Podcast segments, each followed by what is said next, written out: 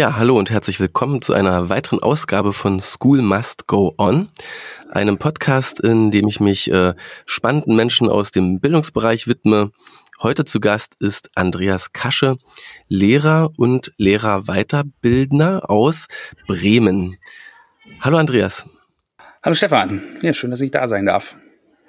Du sitzt gerade in der Schulküche deiner Schule. Das heißt, heute gibt es kein Mittagessen. Wir nehmen das nämlich gerade auf um 11.30 Uhr.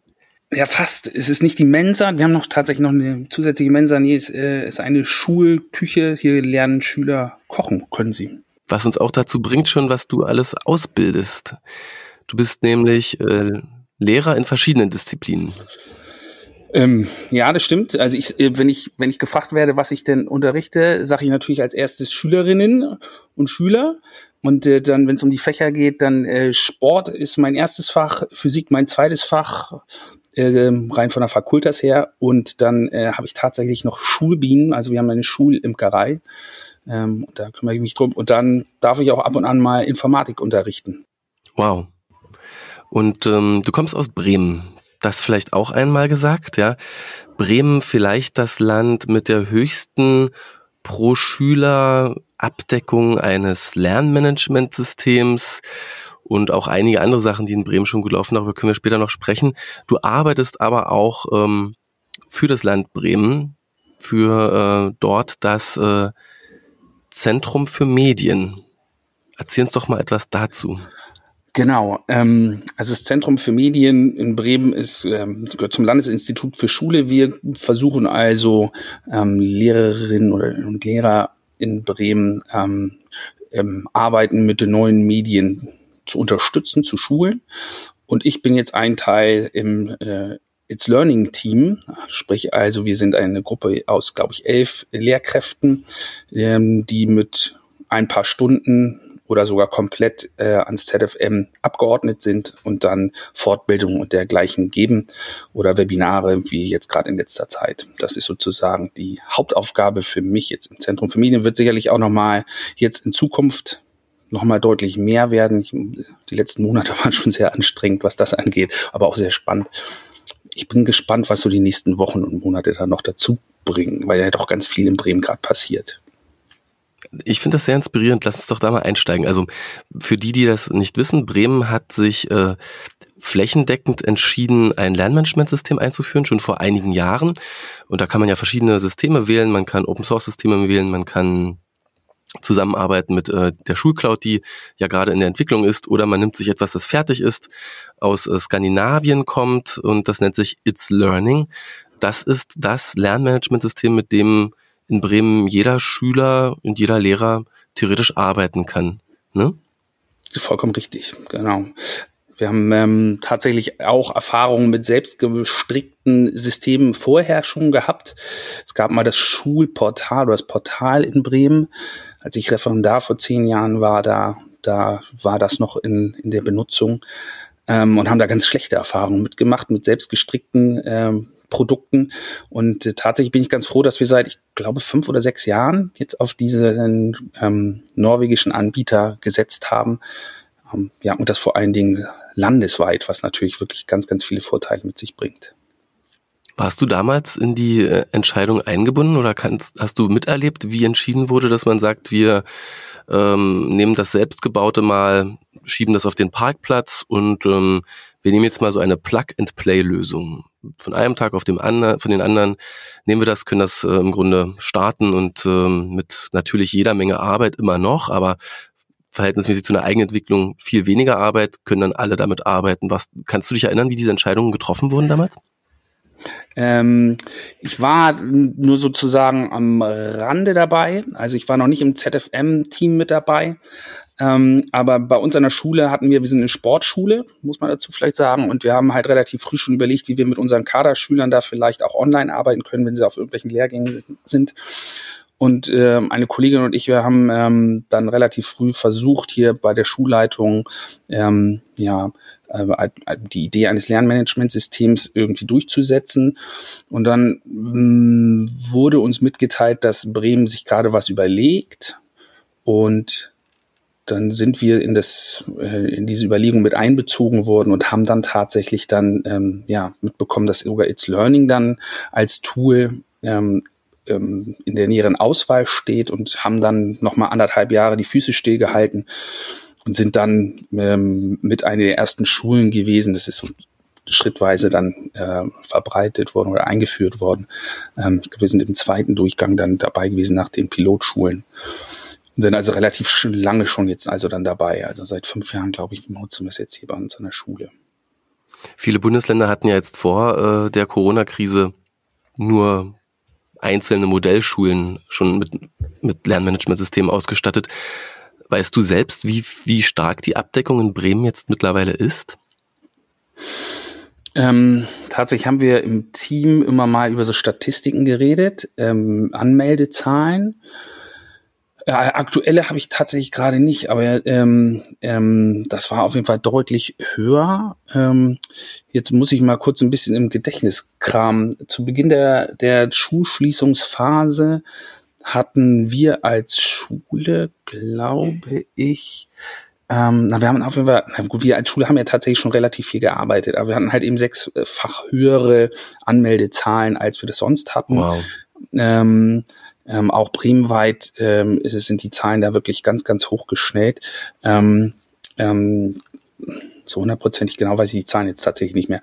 Aber ähm, ich, es war Fall deutlich höher und ähm, ähm, tatsächlich glaube ich, dass, dass das auch an Schulen, die jetzt It's Learning noch nicht so sehr genutzt haben, weil das war, das muss man vielleicht auch erwähnen, in Bremen durch äh, den Personalrat und durch eine Dienstvereinbarung äh, völlig freiwillig. Also man war nicht gezwungen, man konnte auch nicht gezwungen werden dazu, It's Learning zu nutzen.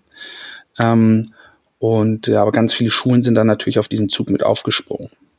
Und du bist jetzt Teil des Teams, das das Onboarding neuer Lehrer übernimmt und sagt, äh, ganze Schule oder der nächste Schwung Lehrer aus dem Kollegium, der jetzt auch sagt, wir haben jetzt Lust, das mal zu machen. Die frühen Early Adopter Kollegen nutzen das ja schon, sehe ich ja links und rechts am Kaffeetisch, am Lehrerzimmertisch immer schon.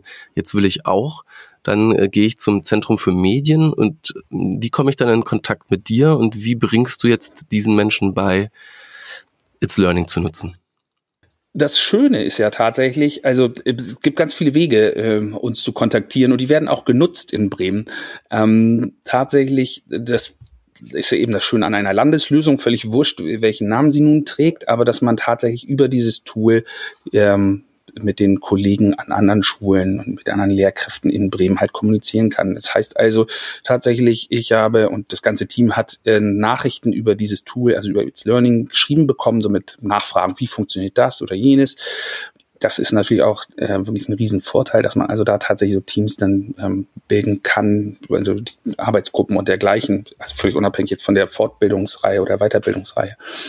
Ähm, dass man also da tatsächlich auch dieses äh, kollaborative Arbeiten unter Lehrkräften ähm, ja, forciert so ein bisschen. Das, das ermöglicht so ein Lehrmanagementsystem erst.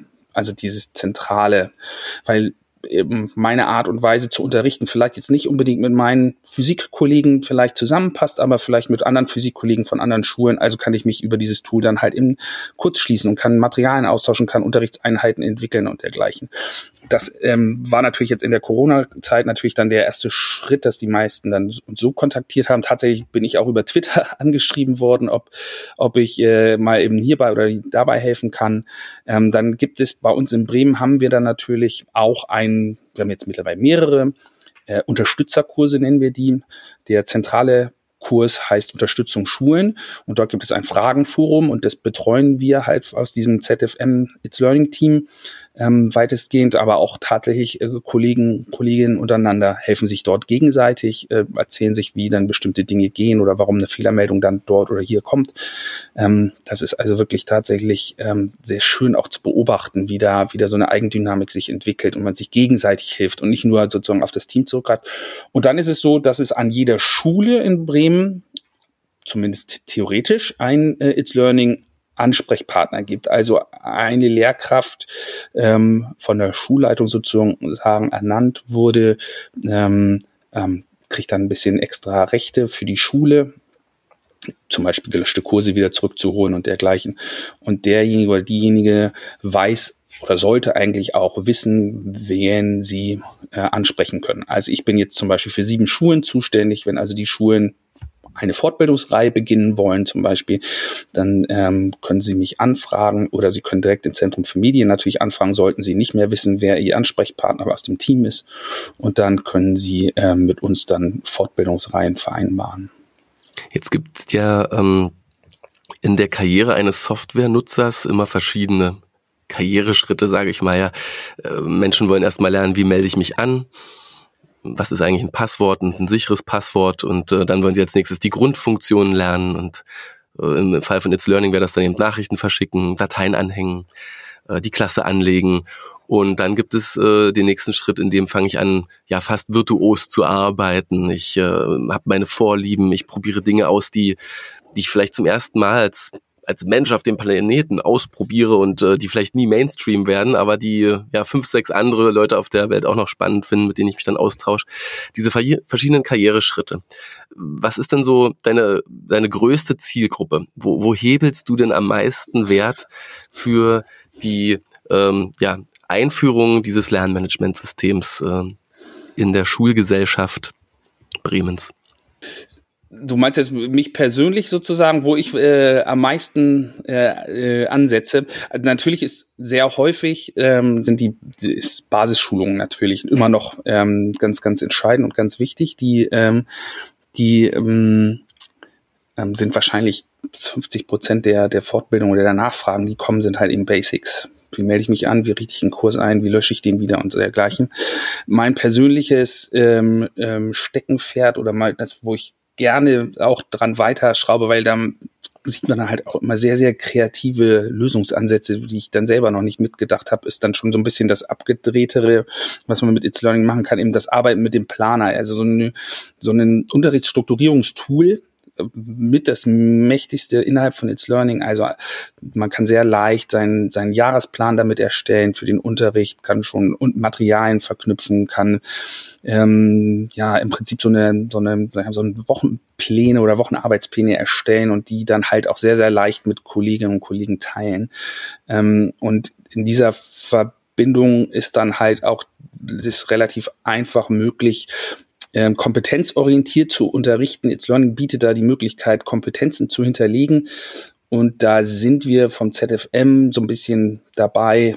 für fünf Fächer, sechs Fächer haben wir das jetzt, glaube ich, ähm, schon zentral eingespielt, dass also die ganzen Kompetenzen aus unseren Rahmenbildungsplänen ähm, dort wiederzufinden sind. Das heißt also Materialien, Unterrichtssequenzen und dergleichen können dann eben mit Kompetenzen verknüpft werden und können dann sogar tatsächlich dann auch noch mit Kompetenzstufen eigentlich versehen werden. Also da, das ist schon dann sehr, sehr abgefahrener Kram. Also es geht um Bewertungsraster, Kompetenzraster und dergleichen.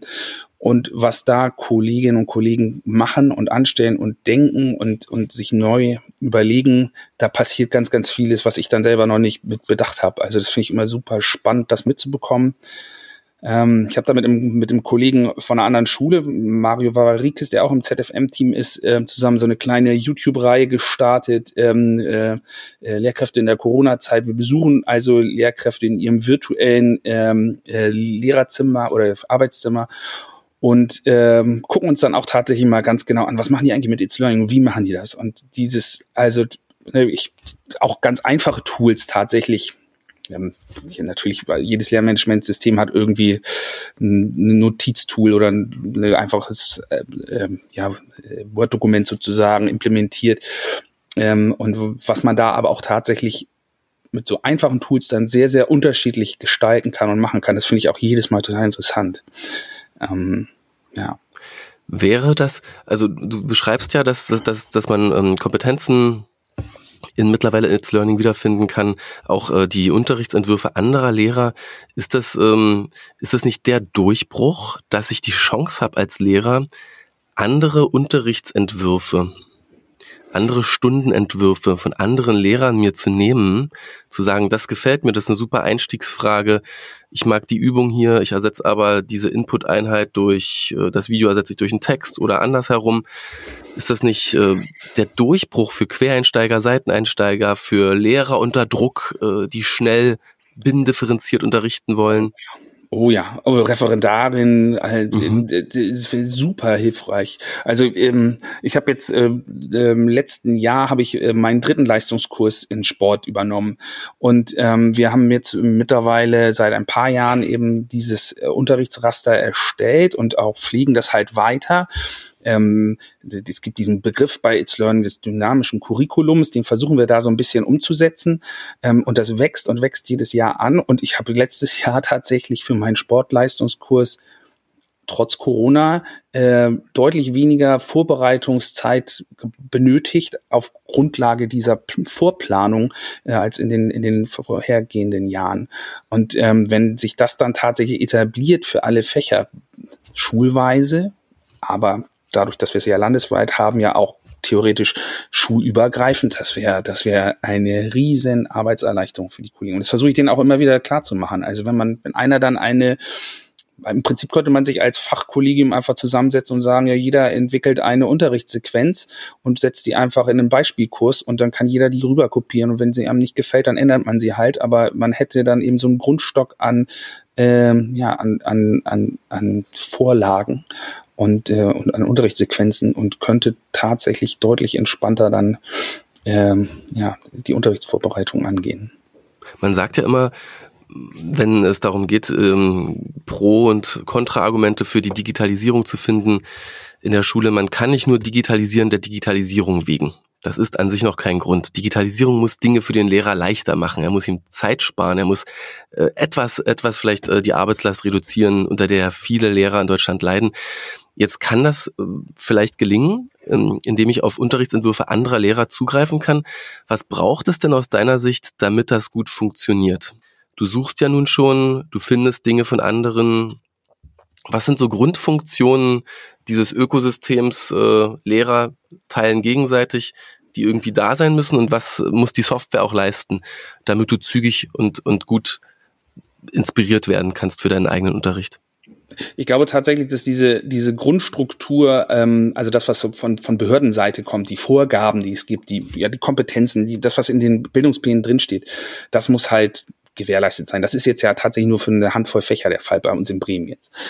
Ähm, dann glaube ich tatsächlich, ähm, also jetzt persönlich äh, für, für, für diesen Evolutionsschritt, in, auf dem wir uns jetzt gerade hier befinden, ist dieses ähm, kollegiale Zusammenarbeiten und Erstellen jetzt erstmal der, der erste Schritt. Das weitere, wenn ich also tatsächlich schulübergreifend Inhalte teilen möchte, dann ähm, brauche ich natürlich irgendwie eine, eine, ein, ein, ein, ja, ein System, um eben auch tatsächlich Inhalte dann auch qualitativ irgendwie zu überprüfen, also irgendeine Ranking-Möglichkeit oder ich weiß es nicht genau, da, da, da muss man mal ein bisschen gucken. Aber da muss irgendwie die, die, die Masse an Kolleginnen und Kollegen, glaube ich, einfach gemeinsam an der Qualitätssicherung irgendwie arbeiten. Da gibt es tatsächlich in Bremen auch so ein paar Ansätze. Ähm, wir haben eine Gruppe, da bin ich jetzt nicht ähm, involviert drin, aber ähm, ähm, die Vidu-Kurse, ähm, Werkstatt inklusiver Deutschunterricht. Es geht darum, differenzierte Unterrichtsmaterialien zu erstellen. Und jeder kann dort in diesen Kursen ähm, Materialien ähm, hinzufügen und die werden dann durch ein, ein Gremium, das Gremium klingt jetzt schon so, so formal, aber es ist eine, ein, ein loser Zusammenschluss von äh, einer Gruppe Deutschkollegen, ähm, die prüfen diese Inhalte und sortieren sie dann eben zu. Ähm, und in diesem Kurs gibt es also wirklich sehr, sehr viele Unterrichtsmaterialien auf äh, fünf äh, unterschiedlichen Niveaustufen. Und das ist natürlich so eine Möglichkeit, also dass man ähm, da so eine so eine Prüfung übernimmt, quasi, dass das irgendwie stattfindet. Aber ähm, ähm, das ist sicherlich noch ein Evolutionsschritt, der der der das ist vielleicht noch zwei Schritte zu weit. Also man auch unser unser unser System jetzt hier mit dem Sportleistungskurs äh, ist jetzt natürlich auch schon für viele Kolleginnen Kollegen, die jetzt sich erst auf den Weg machen und die jetzt It's Learning erstmal, sagen wir mal, ein bisschen böse formuliert als erweiterte Dropbox benutzen oder als E-Mail-Ersatz oder als WhatsApp-Ersatz, ähm, ist das noch sehr, sehr weit, der Weg. Da, da, da, aber das, das erkennt man jetzt ja auch schon tatsächlich, was für, ähm, ich weiß nicht genau, inwieweit man da der Corona-Krise dann ähm, da äh, eine Schuld zuweisen kann oder oder ein ob das jetzt ein glückliches ein glücklicher Teilaspekt sozusagen dieser Krise ist, dass wir dass wir da ähm, deutlich beschleunigter ähm, solche Dinge jetzt erlernen und erfahren und auch nutzen können. Also ich, bei mir im Kollegium gibt es ganz viele Kollegen, die vorher eben It's Learning nicht so viel genutzt haben. Wie gesagt, konnten ja nicht gezwungen werden. Und die jetzt tatsächlich äh, da total drauf ähm, abfahren und ähm, eben, eben sagen, jetzt Hausaufgabenkontrolle, so banale Dinge, Hausaufgabenkontrolle überlasse ich jetzt It's Learning. Ähm, ich stelle die ein, setze eine Frist äh, für die Hausaufgaben und äh, da müssen die Schüler eben ihre Hausaufgaben abfotografieren oder einreichen oder abtippen oder was auch immer sie dann machen müssen. Ähm, und äh, It's Learning sagt eben, ob das rechtzeitig war oder nicht. Und dann kann ich am Ende des Schuljahres im Prinzip oder am Ende der Woche kann ich halt einfach gucken, wie häufig hat er zu spät abgegeben oder wie häufig hat er oder sie äh, gar nichts abgegeben. Für diese Kontrollgeschichten. So dafür für viele ist das ein wichtiger Punkt und ähm, für mich persönlich jetzt tatsächlich ein bisschen weniger. Ähm, ein wichtiges, ähm, ein wichtiges ähm, Ding, das ja dann entstehen muss, ist, dass Lehrer anfangen zu teilen. Mhm. Dass Lehrer ihre Materialien teilen und vielleicht auch ohne gleich was zurückzubekommen. Ich habe Lehrer in der Familie und im Bekanntenkreis, äh, zum Teil auch Lehrer, die äh, einiges älter sind als ich, die, wo ich schon merke, die haben so ihre Ordner, ja, das ist viel Papier in Folien, Kopien, äh, sehr gut sortierte ähm, Regale, in denen alles drin ist und da gehen sie viel selbst ran, um eben die entsprechende Unterrichtsvorbereitung äh, von sich selbst aus dem letzten Jahr wieder vorzuholen und, ähm, und so mit Zeit zu sparen. Ich habe da immer gemerkt, so gern teilt man dort nicht selbst die fertige Klassenarbeit, die ich geschrieben habe, die ich ja wirklich leicht einfach auch einem Kollegen geben könnte, die teile ich jetzt nicht so schnell. Passiert jetzt durch die Digitalisierung etwas, das Teilen leichter macht oder dass das Kollaborieren irgendwie anreizt? Also das hoffe ich zumindest tatsächlich. Ich, ich gehe da auch von aus, dass das der, der Fall ist. Ähm, diese, diese, ähm, diese Mentalität, die ist mir ja durchaus auch bewusst, so dass dieses Einzelkämpfertum, das ist ja durchaus den Lehrern auch äh, oder den Lehrkräften ja auch ange, angedichtet oder angeboren, also zumindest klassischerweise.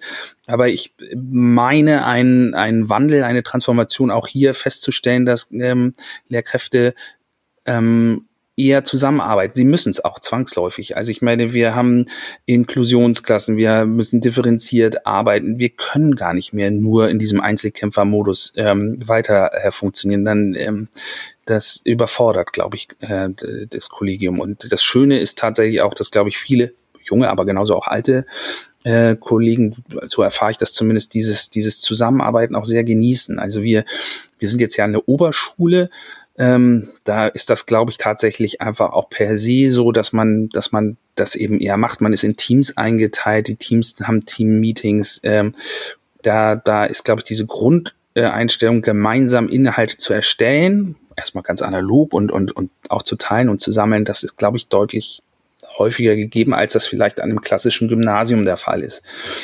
Aber auch da merke ich das, also ähm, ja, über diese Corona-Zeit habe ich jetzt halt auch Kontakt zu Kollegen, Kolleginnen an, an, an den Gymnasien und die sind genauso daran interessiert und ähm, ähm, ich durfte in den Informatikkurs von einem Kollegen rein und ich, und der hat, ich hatte nur, oh, der ist ja cool, darf ich mir den kopieren? Und so, ja, klar, kein Problem, mach mal.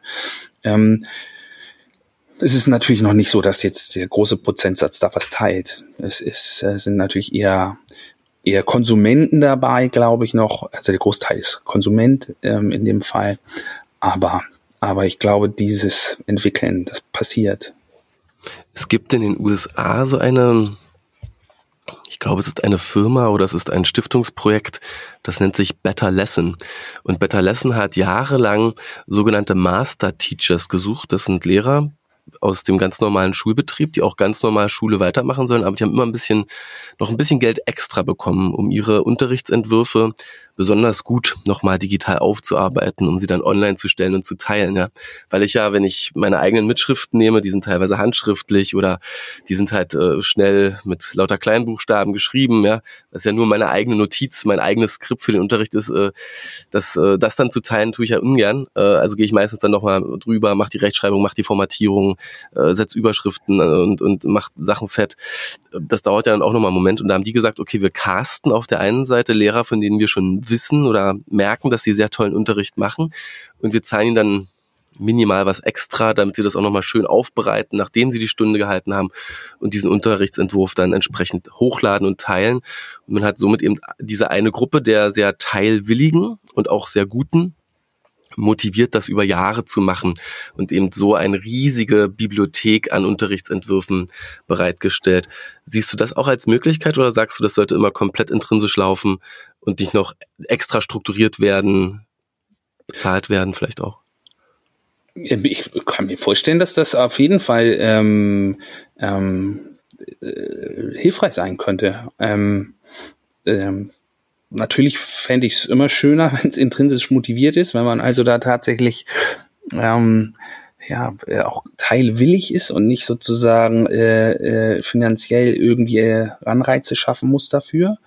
Aber im Endeffekt ist es tatsächlich ja auch in Schule so. Also ich, ähm, wenn Schulen noch Stundenkontingente über hätten, dann sollten sie doch auch dann Kolleginnen und Kollegen dazu äh, ermuntern, diese ähm, Stundenkontingente vielleicht in, in Gemeinschaftsprojekte zu investieren. Ich weiß, bei uns an der Schule war das jetzt so, dass ein Referendar, der hatte ein paar Stunden noch über am Ende des äh, Schuljahres und hat die Schulleitung eben gesagt, willst du nicht äh, willst du nicht eben ein Mathe-Curriculum äh, formulieren? Und ähm, erstmal nur das Grundgerüst schaffen innerhalb von It's Learning, weil das gab es bei uns noch nicht in der Form. Und das hat er dann eben gemacht. Und das ist ja eine Grundlage, auf die dann halt alle Kollegen, alle Mathe-Kollegen jetzt in, in, an unsere Schule zurückgreifen können. Und das Gute dadurch, dass ich jetzt da natürlich ein bisschen Kontakt in das ZFM habe, hab, dann habe ich gleich gesagt, so hier, super, das wollen wir doch gleich für Bremen nutzen. Ähm, ähm, ist jetzt noch nicht zugänglich, aber das wird jetzt bestimmt irgendwann demnächst dann halt auch für alle zugänglich äh, gemacht werden. Ähm, und sowas, glaube ich, wird einfach viel, viel mehr kommen. Und ähm, ob ich das jetzt finanziell ja, oder eben mit Zeit äh, äh, entlohnen kann, wenn das möglich ist, äh, doch sehr gerne. Wenn es nur dann darauf hinauslaufen würde, das wäre schade. Aber, aber das glaube ich nicht. Ich glaube da tatsächlich, also ich meine ganz ehrlich, wer wird denn, wer wird denn Lehrer? Äh, ich meine, wir wollen doch äh, im Ursprung, also zumindest glaube ich das, zumindest so, so, so bin ich Lehrer geworden. Man will doch irgendwie, äh, man will doch was Gutes tun. Man will, man will jungen Menschen äh, bei ihrer Entwicklung äh, äh, da, unterstützen, dabei sein. Äh, man möchte natürlich auch irgendwie eine, eine Liebe für ein Fach äh, weitergeben. Und ähm, ähm, ja, äh, Ferien und ja, Geld, das sind super tolle zusätzliche Anreize, aber äh, deswegen bin ich nicht Lehrer geworden. Und ich hoffe, dass das, also ich, ich bin da auch ganz der festen Meinung, dass der Großteil der Lehrerschaft, der Kollegiumschaft, ähm, ähm, genau deswegen aus diesen intrinsischen Motivationsgründen dann äh, ähm, ja, Lehr Lehrkraft. Auf jeden Fall, ja. Ich glaube auch, die Frage ist dann auch immer, ist es dann äh, Wochenstunde, Wochenarbeitsstunde Nummer 41, äh, 42 oder schon die 50., 60., 62. Stunde, die da noch entsteht und äh, an, an, an welcher Stelle schmerzt es eben dann doch so sehr, die eine Stunde noch reinzustecken und die drei Unterrichtsentwürfe noch fertig zu formatieren und hochzuladen, damit sie dann für immer auch andere inspirieren können oder sage ich dann, ich schiebe das auf, ich mache das irgendwann mal und dann liegt das da auf der Festplatte und, und, und wird doch nicht hochgeladen. Vielleicht ist es aber auch so, dass wir da tatsächlich auch als Lehrkräfte ähm, ähm, auch uns so ein bisschen weiterentwickeln könnten, sollten. Ähm, es muss nicht immer alles perfekt sein. Ich darf auch halbfertige Entwürfe einfach hochladen, um vielleicht auch anderen einfach Ideen zu geben. Also was wir zum Beispiel jetzt gemacht haben im Kollegium, äh, angefangen jetzt im letzten Jahr, wir haben jetzt einfach das mal das Padlet als als äh, Zwischenspeicher ähm, äh, genutzt. Also haben wir es genannt, jetzt für Sport und für Physik haben wir es jetzt eben eingeführt. Ähm, ich und ein paar Kollegen machen das einfach, weil man ja immer ständig irgendwie, man geht äh, äh, irgendwo spazieren oder man surft durchs Netz oder so, man entdeckt auf einmal irgendwas und denkt dann so, oh super, das wäre ja cool für, für so eine Unterrichtssequenz. Aber äh, ah, ich speichere das erstmal zwischen. Und ähm, auf diesen Zwischenspeicher können wir halt alle zugreifen äh, und jeder kann dann eben sehen, ach guck mal, für, für das Themengebiet Kräfte, ähm, oh, da haben die ja, oh, das ist ja ein cooles Video. Also, dass man da schon mal sozusagen, da, das ist ja nun ein ganz kleiner Punkt, aber es ist ein, ähm, schon mal eine Vorauswahl äh, an, an, an, an möglichen Inhalten oder an möglichen Filmchen oder was auch immer, was einem halt eben einfach auffällt, dann schon mal hat, dann äh, hilft man sich gegenseitig immer ähm, durch so einen, durch so einen, so einen individuellen Filter quasi. Dinge dann gut und schlecht zu trennen und zu sammeln gemeinsam. Ich höre noch eine andere Sache aus deinen Erzählungen raus, die mich sehr interessiert und die mir oft auffällt.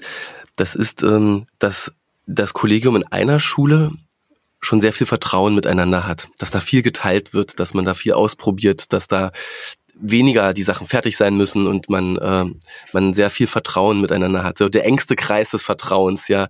Du als Sportlehrer und die anderen drei, fünf, sieben Sportlehrer an der Schule und dass dann, ähm, dass man sagen kann, diese, ja, diese verschiedenen Fachkollegien, ähm, ähm das sind so wie Familien und an der Schule gibt's dann eben diesen Stamm und den Häuptling der Schule, aber dann gibt geht man zu einer anderen Schule und das ist wie eine andere Insel. Man muss Kilometer durch den Ozean schwimmen und dann kommt man da an dieses andere Land und äh, da ähm, sind die Leute auch sehr vertraut miteinander. Aber die Brücke, ja, um zwischen beiden Inseln zu schlagen, äh, weil da ja überall Sportlehrer sind, die sehr passioniert für ihr Fach arbeiten, das, das, das, scheint, das scheint noch eine Herausforderung zu sein, ja. Mm, das stimmt. Aber das, also da erleichtert es uns ja dann unsere äh, Lernplattform. Also ich kann ja meine, meine Materialien mitnehmen. Also wir haben äh, Kollegen, Referendare, die waren bei uns an der Schule und die sind dann an eine andere Schule gegangen. Die äh, nehmen natürlich ihre Kurse mit, und äh, können äh, aber auch dann noch immer noch in unseren Fachgruppenkursen äh, Kursen dann auch mit drin bleiben. Also die, die haben wir dann einfach, die sind dann nicht mehr aktiv, aber die können halt immer noch auf die Materialien zugreifen. Also da, da entsteht dann ja sozusagen auch automatisch ein, ein Vernetzen und ein Teilen und möglicherweise denken sie dann halt auch mal, wenn sie was entwickeln, auch oh, guck mal hier, vielleicht ist das ja auch was für euch und äh, ähm, ja, da, da glaube ich, haben wir um diese schöne Inselanalogie zu benutzen. Ich glaube, da haben wir, da haben wir ein, ein brückenbildendes Element mit unserem It's Learning. Stark. Und dann vielleicht noch mal zu den Inhalten, die ihr teilt miteinander. Ich habe ja in der analogen Welt meine selbstgebauten Arbeitsblätter und ich habe ähm, Arbeitshefte, äh, Schulbücher, fertige Foliensätze, eigene Foliensätze, oft auch ein Mesh-up, ja, zerschnittene Arbeitsblätter neu mit Prittstift aufgeklebt, äh, Kopiervorlage gebaut und dann äh, kopiere ich das für die Klasse. Neues Werk entwickelt mit, äh, mit beiden Teilen vielleicht sogar drin. Ähm, jetzt wandert das alles digital. Wie siehst du denn diese neue Materialsammlung im Digitalen, mit der Lehrer jetzt im Lernmanagementsystem arbeiten? Was für Materialien gibt's da? Gibt's da was, was überwiegt, was besonders stark genutzt wird? Verändert sich das gerade sehr? Ich glaube, das ist sehr individuell. Tatsächlich ist es so, dass jetzt, glaube ich, in der Corona-Zeit, das sind dann auch so ein bisschen die Negativbeispiele natürlich, äh, das klassische Arbeitsblatt einfach nur zu digitalisieren. Ähm, das ist wahrscheinlich sehr häufig passiert in der Corona-Zeit, so meine, meine Beobachtung zumindest, dass ähm, Du meinst gescannt, ja. Gescannt oder, oder möglicherweise, also ist ja, das, ja, genau, also eingescannt oder man hatte vielleicht noch die digitale Version von dem Arbeitsblatt und dann wurde die als PDF dann hochgeladen und dann konnten die Schüler sie bearbeiten. Im schlimmsten Fall mussten sie ausdrucken, hatten keinen Drucker zu Hause äh, äh, und dergleichen. Ähm, natürlich haben wir auch, sind viele Kolleginnen und Kollegen da ähm, schon einen Schritt weiter und haben die dann halt einfach dann digitalisiert, so innerhalb von It's Learning digitalisiert, das kann man ja alles machen, äh, da kann man ja äh, interaktive Arbeitsblätter im Prinzip erstellen. Natürlich sieht es ein bisschen anders aus als jetzt auf dem Blatt Papier, aber grundlegend kann man das ja tun, alles. Und ähm, aber ich glaube, das ist noch das, das Gros, wenn ich mir jetzt nicht nur unsere Schule angucke, die ja da vielleicht noch einen Tick weiter ist als, als viele andere Schulen in Bremen. Ähm, aber das wird der große Teil sein. Aber man merkt natürlich tatsächlich, dass viele Kollegen, die halt auch so einen spielerischen Zugang zu It's Learning jetzt gefunden haben, äh, viele junge Kollegen vor allen Dingen auch, die entwickeln dann ganz neue Unterrichtskonzepte oder, oder Unterrichtsideen. Also ähm, ich habe hier einen sehr, sehr aktiven äh, NW-Kollegen, der hat dann in der Corona-Zeit äh, seine Schüler, ähm, die, die ähm, haben wohl alle ein Smartphone, vermute ich mal, oder er hat sie, ich weiß nicht genau, wie er es gemacht hat, aber auf hat er Arbeitsaufträge, handlungsorientierte Arbeitsaufträge in It's Learning gestellt. Die Schüler mussten also, sollten also rausgehen in, in die Natur und sollten dann halt mit ähm, äh, Flora Cognita, einer Pflanzenerkennungs-App, sollten sie also äh, Pflanzen bestimmen und dann halt das den anderen mitteilen.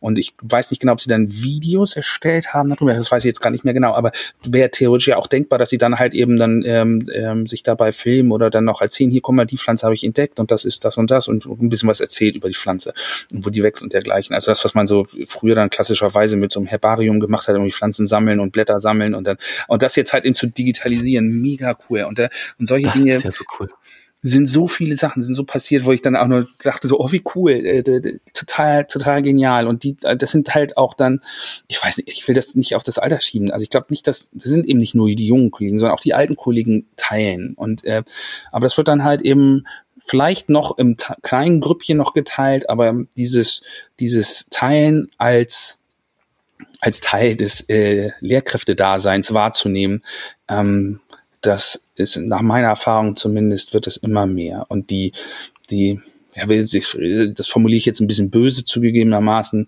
ähm, diejenigen, die das eben nicht wollen, dieses Einzelkämpfertum, äh, dieses Problem wird sich wahrscheinlich irgendwann mal weg, äh, äh, wegverrenten. Und dieses Beispiel jetzt von dem Lehrer, der sich überlegt, das Herbarium, das es seit Jahrhunderten in der Schule wahrscheinlich gibt, Blätter sammeln, Blätter trocknen, Blätter aufkleben, ein Buch reinkleben, beschriften, Note dafür bekommen. Der Mensch, der sich das jetzt überlegt hat, wie ich das digital mache, ja, dass ich dafür diese eine App nutze und dann noch vielleicht dieses Fotobuch oder ne, diese, diese, dieses Videos äh, erstelle, müssten wir jetzt nicht sagen, das, was, wie er das jetzt gemacht hat, ja, die App, äh, der Arbeitsauftrag, äh, so wertet man das Ganze aus, ja. Diese Art zu unterrichten wird jetzt einmal veröffentlicht und alle Biolehrer, alle Naturwissenschaftslehrer Deutschlands können sich davon inspirieren lassen, weil auf die Ideen musst du erst mal kommen, ja. Das ist ja eine wahnsinnige kreative Leistung, dahin zu gehen und das, äh, das, ja, das, das so zu äh, konstruieren und mit deinen Schülern zu machen. Und wie schade, wenn das nur 25 Schüler einmal im Jahr machen dürfen, weil dieser Lehrer hat sich halt ausgedacht. Total, total. Deswegen, also was wir bei uns an der Schule machen, ähm, so ein bisschen unregelmäßig und das machen wir, haben wir jetzt tatsächlich auch angefangen für Bremen, war jetzt natürlich in der Corona-Zeit etwas schwierig. Wir haben Barcamps äh, durchgeführt an der Schule, also voneinander lernen und wir werden das jetzt auch nächste Woche so ein bisschen außer Not jetzt geboren, weil ähm, zugegebenermaßen wir haben ähm, äh, jetzt die letzten Tage, äh, wir haben überall äh, neue Tafeln, interaktive Tafeln bekommen hier bei uns im Schulgebäude. Wir haben Dienst-iPads jetzt bekommen und die Schüler werden irgendwann in den nächsten Wochen in Bremen ja alle ein iPad bekommen. Also wir haben ja jetzt ganz andere Rahmenbedingungen und die, das Kollegium jetzt auch auf in der Breite jetzt noch, noch wieder ein Level höher zu bringen, dafür müssen wir einfach genau unsere, unser Know-how, unsere, unsere kreativen Ideen, wie eben dieses eine Beispiel, davon gibt es aber ja auch noch völlig andere Beispiele, die müssen wir, äh, die müssen wir einfach erstmal im Kollegium teilen. Und dafür führen wir halt eben so Barcamps oder so Mikrofortbildungen durch, ähm, jetzt hier im kleinen Kreis innerhalb unserer Schule, wo wir dann einfach uns gegenseitig zeigen, was denn meine Idee oder was ich gemacht habe und wie ich das gemacht habe und äh, so dass man dann halt eben auch einfach nur gezeigt bekommt, ach, das kann ich damit machen, das ist ja cool, damit man selber sozusagen dann auch so einen kreativen Entwicklungsprozess dann oder Denkprozess irgendwie anstößt und dann vielleicht auf einmal eine ganz andere Lösung auf einmal für ein völlig anderes Problem auf einmal entdecken kann. Und ähm, das versuchen wir halt auch bremenweit mit dem Bremer Bildungsbarcamp. Da hat der Thomas Kiekbusch und ich, wir haben da irgendwann mal zusammengesessen bei einem It's Learning Nutzertreffen und haben gesagt, das müssen wir eigentlich mal für Bremen machen. Und dann äh, kam so das eine zum anderen und dann haben wir das online gemacht und dann waren, jetzt waren es, äh, ich glaube, 90 Kolleginnen, Kollegen, die jetzt vor den Sommerferien, am Freitag vor den Sommerferien, sich online getroffen haben und dann in Breakout-Sessions sich unterhalten haben zu unterschiedlichsten Themen. Und das werden wir auf jeden Fall auch äh, fortsetzen. Und das ist auch wieder ein, ne, dafür kriegen wir keine Stunden, dafür kriegen wir kein Geld. Aber das ist halt, ähm, ähm, da kommen halt dann auch solche Kollegen zusammen, die auch genauso ticken, die also auch gerne teilen, die eben so dieser, dieser mögliche Impfkristall dann eben für die Kollegen, Kollegien sind, also die dann eben genau das mitnehmen in ihre Schulen. Und ähm, genau, ich, äh, ich habe irgendwann angefangen, ähm, die, die, wir nennen sie immer liebevoll die Horste, ähm, ohne jetzt den Horsten hier äh, äh, auf die Füße treten zu wollen, aber äh, die Digitalisierungsunwilligen ähm, die, wenn sie das nicht wollen, dann da, da, da, das ist Energieverschwendung, ähm, da versuchen zu überzeugen, sondern ähm, ähm, ich will lieber mit denen arbeiten, die, die, die Lust haben, was zu lernen, die nachfragen, die sozusagen proaktiv dann halt auch äh, ja, ein bisschen spielerisch da rangehen wollen und die auch keine Angst haben davor, ähm, mal Fehler zu machen. Das ist, glaube ich, auch nochmal eine wichtige Sache. Wir sind als Lehrer müssen wir ja immer so perfektionistisch sein, zumindest im klassischen äh, Lehrerkontext. Ähm, ich hoffe, dass da in der Lehrerbildung sich auch mittlerweile was ändert. Aber ähm, es muss nicht immer alles optimal sein. Es, äh, wir, wir sollten auch äh, uns selber äh, Fehler eingestehen und das gegenüber Schülern, glaube ich, auch kommunizieren. Ich, meine Erfahrung ist zumindest immer, wenn ich sage, oh Mist, da habe ich Mist gebaut, äh, dass meine Schüler das eher als, als äh, sehr positiv wahrgenommen haben. Und wenn wir das hinkriegen, dann können wir, können wir da, glaube ich, auch ganz, ganz viele andere Kollegen noch ähm, einfach unbewusst mitziehen und überzeugen von dem, von den Möglichkeiten, die es dort jetzt gibt. Jetzt sind wir schon 40 Minuten im Podcast und ich ähm, müsste jetzt eigentlich Schluss machen, damit es ein verdaubarer Podcast bleibt, den, den Leute auch gerne hören, aber ich bin egoistisch jetzt. Und ich möchte noch auf ein Kapitel eingehen, weil ich so selten die Chance habe, mit jemandem zu sprechen, der Lernmanagementsystem versteht, der äh, prakti praktisches Anwenden dieses Systems in der Schule versteht und der Lehrer auch versteht.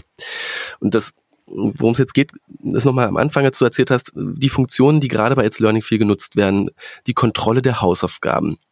Schüler fotografieren die Hausaufgaben ab und ich kann dadurch eben sehen, haben sie, haben sie das innerhalb der Frist noch abgegeben. Das, das geht recht einfach. Dafür gibt es eine Funktion. Und ich dachte so, okay, genau. Und wenn jetzt die Hausaufgabe aber doch interaktive Übungen wären, also ich die Schüler gar nicht das äh, auf Papier machen lasse, was auch seine Berechtigung hat, ab und zu ganz klar äh, handschriftlich von der Hand in den Kopf und so weiter, ja. Aber wenn ich sage, ähm, gebt doch die Ergebnisse dann bitte noch hier online ein. Und ich kann auch automatisch dann überprüfen lassen, welche waren denn richtig und welche waren denn falsch. Ich will die Schüler dafür gar nicht benoten, ja. Ich will nur wissen, wer hat's denn verstanden und wer hat's nicht verstanden, damit ich nicht nur weiß, wer hat die Hausaufgabe gemacht, sondern auch, wer hat's denn richtig gemacht und vielleicht auch noch, wer hat lange gebraucht und wer hat nicht so lange gebraucht, ja, äh, das zu lösen, ja. Dann habe ich ja so viel mehr Wissen über den Wissensstand meiner Klasse. Ja, und momentan ist es ja so, ich schreibe eine Klassenarbeit, Lernkontrolle um ja am Ende auch um ein Kapitel abzuschließen, das ich gerade unterrichtet habe. Und so, am Ende überprüfe ich nochmal, wer hat es verstanden, wer hat es nicht verstanden. Und ich merke, ui, ein Drittel der Klasse hat eine 4 oder eine 5 ja, oder eine 3 minus. Also die haben es eigentlich nicht richtig verstanden. Ein Drittel der Klasse. Und dann muss ich zu mir selbst als Lehrer sagen, oh, ja, ein Drittel hat es nicht verstanden, was wir die letzten zwei, drei Wochen gemacht haben. Aber ich gehe jetzt weiter zum nächsten Kapitel.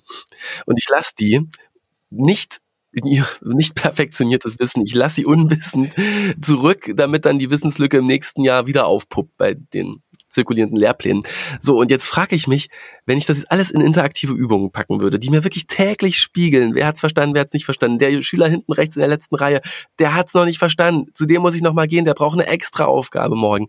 Ja, dann bin ich doch so viel besser informiert, dann werden doch Klassenarbeitsergebnisse so viel besser und ich kann wirklich Dinge meistern mit meinen Schülern, das äh, Wissen auf einen gemeinsamen Punkt bringen, bevor ich dann zum nächsten Kapitel gehe.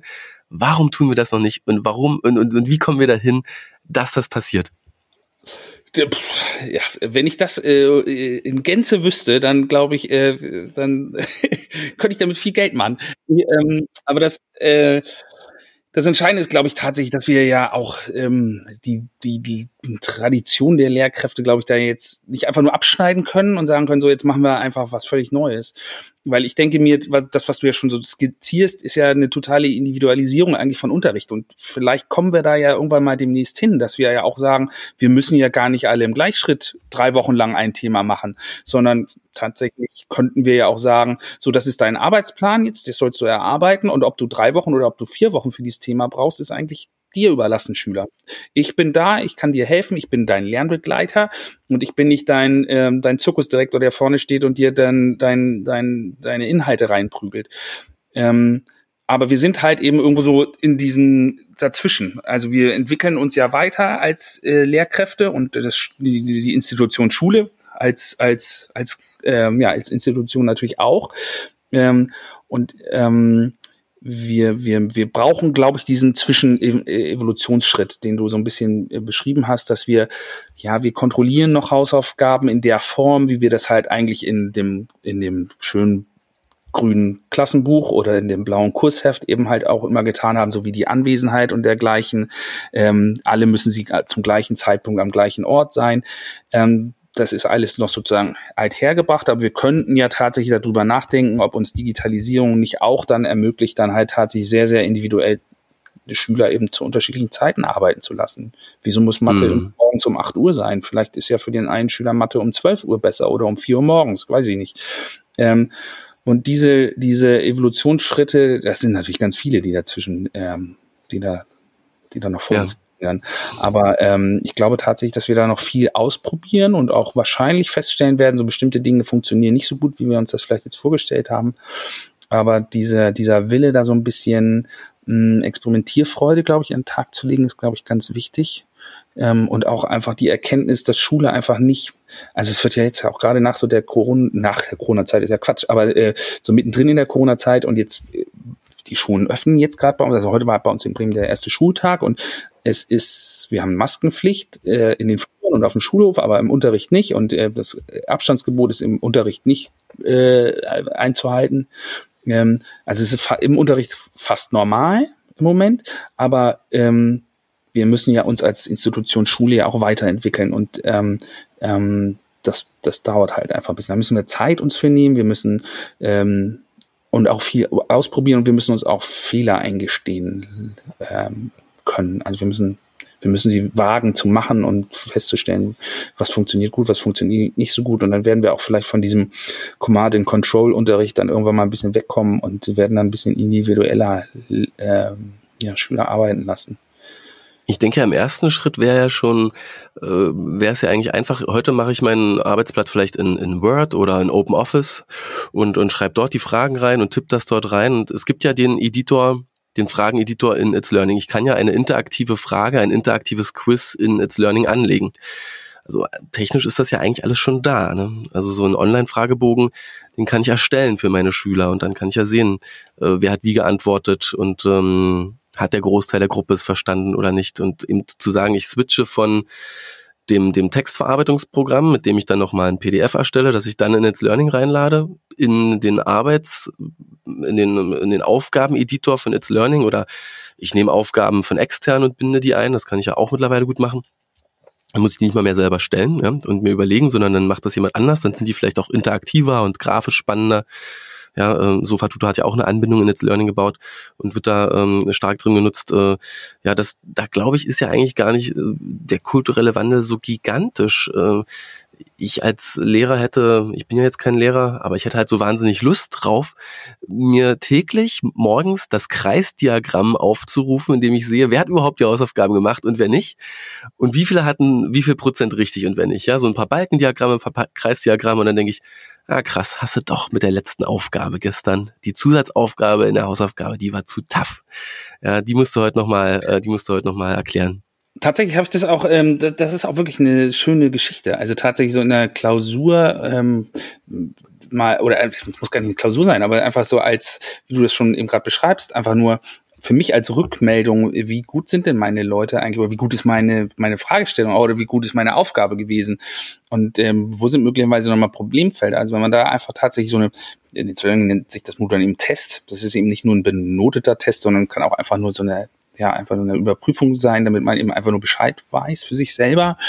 Ähm, und das ist tatsächlich äh, wirklich sehr aus, aufschlussreich. Und dann kann man dann ja tatsächlich auch nochmal so individuelle ähm, zusätzliche Materialien hinzufügen. Ne? Also ich meine, du hast gerade ja euer Sofatutor ange, äh, angebracht, dass ähm, das äh, liefert da natürlich tatsächlich so ein paar Möglichkeiten. Ich sage meinen Schülern immer, wenn sie ein Deutschproblem haben, ich bin ja kein Deutschlehrer, aber sage ich so, ja, das ist doch super, dann äh, guck doch mal, du kannst doch bei Sofatutor schauen, vielleicht hast du da ja was, was dir hilft. Und ähm, dieses das ist auch eine, glaube ich, ein ganz entscheidender Punkt, dass eben auch äh, ja die ja, die Lernenden müssen sich, glaube ich, dort auch ähm, äh, verabschieden von diesem, ich krieg nur was vorgekaut und muss das dann eben lernen für die Klausur. Also dieses Klausurbasierte äh, Lernen, das das wird sich, glaube ich, auch wandeln, dass sie also eher tatsächlich, was was will ich erreichen, ähm, ähm, wo will ich mich weiterentwickeln, das wird, glaube ich, ähm, auch automatisch sozusagen jetzt mit entstehen und tatsächlich ähm, weiß ich jetzt von meinen Schülern, dass sie zumindest ähm, ähm, auch ohne dass ich da irgendwas, gut, für Sport habt ihr ja nicht so viel, ähm, Sofa-Tutor, aber, aber ähm, sie nutzen das eben für sich selber, um dann eben bestimmte Dinge nochmal zu wiederholen, oder sie nutzen eben irgendwelche YouTube-Videos oder sowas. Mhm. Und dieses Nutzen konnte man ja auch dann tatsächlich Ne? So wie wir das jetzt eben mit dem Padlet gemacht haben, können, also mit diesem Wissenszwischenspeicher, so könnten das eben eigentlich auch Schüler machen, dass sie für sich dann halt, könnte man dann wieder in It's Learning schon machen. Die Schüler können eine ja. Seite mit, äh, ah, guck mal hier, das habe ich gefunden, das, da können wir das nochmal vertiefen und wir werden für die nächste Klausur äh, nochmal, das, das erklärt das nochmal anders und äh, also könnte man da tatsächlich auch dieses kollaborative Arbeiten in der Schülerschaft dann auch schon äh, äh, nochmal ganz anders forcieren. Ne? Ja, Lernen durch Lehre. Mhm, Riesenthema genau im Digitalen, ja. Definitiv. Darüber schaffen wir jetzt nicht mehr zu reden, weil die Zeit jetzt definitiv um ist. Äh, ich fand es super spannend, Andreas. Vielen, vielen Dank für so viele spannende Insights aus deiner Arbeit eben an der Schnittstelle, selbst in der Schule, aber auch in der Lehrerweiterbildung mit dem Lernmanagementsystem in, ähm, wie ich finde, dem Bundesland, das nicht nur die höchste Pro-Kopf-Abdeckung bei Schülern mit einem Lernmanagementsystem hat, sondern auch, wenn ich das richtig recherchiert habe, schon seit 15 Jahren berufliche E-Mail-Adressen für Lehrer hat, ja, das was äh, nun gesetzlich gerade äh, auf, aufgegleist wird für Rest von Deutschland. Ja, ich frage mich eigentlich immer nur bei all diesen tollen Innovationen, warum ist Bremen nicht ganz vorne, sondern eher immer weiter hinten in den Rankings, aber das hat wahrscheinlich viele sozioökonomische Faktoren. In Sachen Digitalisierung ist es auf jeden Fall immer sehr, sehr, sehr spannend und erfrischend zu schauen, wie weit vorn dieses Bundesland hier einfach schon ist. Ja, vielen Dank. Ich habe auch schon immer mich gefragt, warum es nicht ein, äh, ein äh, Digitalisierungs-PISA-Test äh, gibt. Ich könnte mir vorstellen, dass Bremen da recht weit oben ist. Hundertprozentig, ganz sicher. Danke, Andreas. Danke für deine tolle Zeit.